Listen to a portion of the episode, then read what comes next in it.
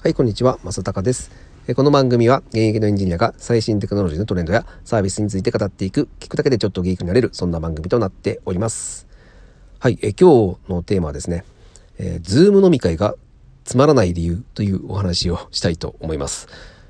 えー、皆さんは、えー、年末年始、まあおそらく、え飲み会は行かれなかったのかなと思います。で、その中で、まあ去年からですね、えちょっと流行っていたズーム飲み会を、えー、やった方っていうのは、まあ、多分、あの、去年の、あの、本当にリモートし始め、お引きこもりし始めと比べると少なくなったのかなとは思いますけども、ただまあやった方もいるかいるかなと思います。で、僕も、えー、やりました。で、たただ、えっ、ー、と、なんかまあ、正直ちょっと飽きてきたっていうのもあるんですけど、なんでズーム飲み会ってつまんないんだろうなっていうのは、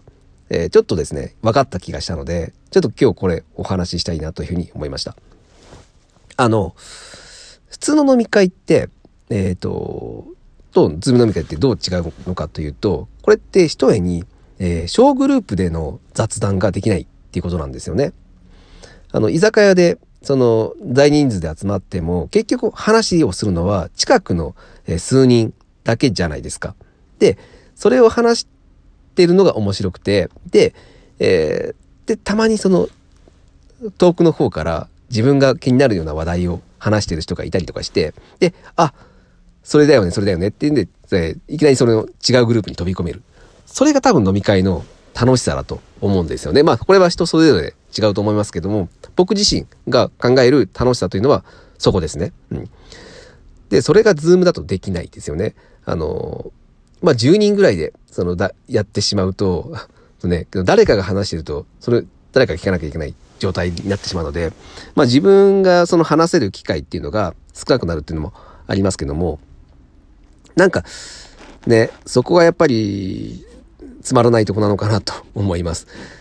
で、これはまあ、あの、工夫次第で、まあ、どうにかなるんですよね。その、一応、ズームで、えっ、ー、と、小グループに分けるってことができるんですよね。ただ、ださっきで言うと10人って言うと、えー、3人、3人、4人ってまあ3グループに分けて、えー、しかも時間を制限をつけてですね、えー、することができるので、まあ、工夫次第では、えー、まあ、初めにランダムで3チームに分けて、えー、30分間飲み会をして、で、えー、また違うグループで、えー、とかっていう風にすれば、まあまあまあ、あのー、多分、一つのグループで10人でやるよりは、全然面白い飲み会になるんじゃないかなと思います。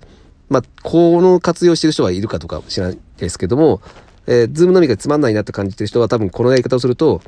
まあ、あの、もしかすると、僕はすいません。僕はややってないんですけども、え 多分これは、えー、結構有効な策なんじゃないかなと思ってます。まあ、ただね、えー、さっき言っていた、えー、なんか面白そうな話しているな、入ってみようってことができないっていうのが、まあ、ちょっと難点なんですけども、うん。まあそうですね。やっぱり、うん、少人数のグループにして、えー、ズーム飲み会をするっていうのは、えー、まあこれから多分また2021年も、えー、しばらくね、その居酒屋でみんなで集まるってことは、なかなか難しいのかなと思うので、まあこんな感じで、あの、工夫をしていってですね、ズーム飲み会でもちゃんと面白いふう、えー、面白く楽しく飲めるようにですね、工夫をしていくと、えー、ここってなんか今、みんな飽きちゃってるというのもありますけども、それほど普及しなかった感があるんですよ。ズーム飲み会って。でもそれ、それは多分そういった、えー、リアルの飲み会よりつまらなかったっていうことがあると思うので、で、つまらなかったってやめちゃう人が多いと。ではなくて、えっ、ー、と、じゃあなんでつまらないのかって僕みたいにちょっと今解析をしてみて、あ、そういうことか、小グループの雑談ができなかったからだっていうのが分かったら、えー、ぜひそれをね、やってみたいなというふうに思います。やってみれば、えー、本当は実は面白いかもしれないと いうところですね。そう僕はね、だから、ズーム飲み会飽きちゃってたので、本当はやりたくなかったんですよ。本当はやりたくなかったんですけど、まあ、あのー、ね、あの、と、友達と会える機会もね、少ないので、えー、入ってみたら、えー、まあ、正直、うん、あの、久々に話してみたら楽しかったんですけど、ただやっぱ、うん、大人数になっちゃうと、えー、そういう、えー、なんか、やっぱ少人数で話したいよねっていうのが出てきちゃうのかなと思ったので、えー、まあ、工夫のしようで、そのズーム飲み会まだ、えー、需要はあるんじゃないかなというふうに感じたので、今日はそんなお話をさせていただきました。えー、皆さんはどんな工夫をされてますでしょうかね。えー、もしかすると、この、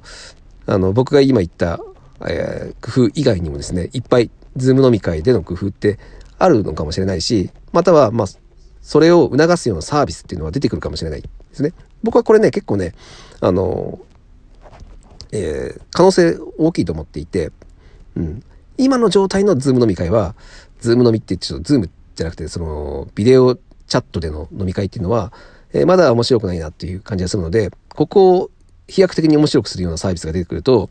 えー、爆発的に、えー、人気になるんじゃないかなというふうに思っています。なんかいいアイデアがあったら、えー、皆さんからも教えてください。はい。ということで今日は、えー、なぜズーム飲み会がつまんないのかというお話をさせていただきました。えー、まあこういったですね、えー、最近のそのテクノロジーを使ったような、えー、サービスの、えー、僕の感想とかもですね、えー、毎日喋ってますので、えー、ぜひですね、面白いと感じてくれた方はですね、えー、フォローしていただいてまた聞いていただけると大変嬉しいです。はい、ということで今日は以上になります。また聞いてください。それでは。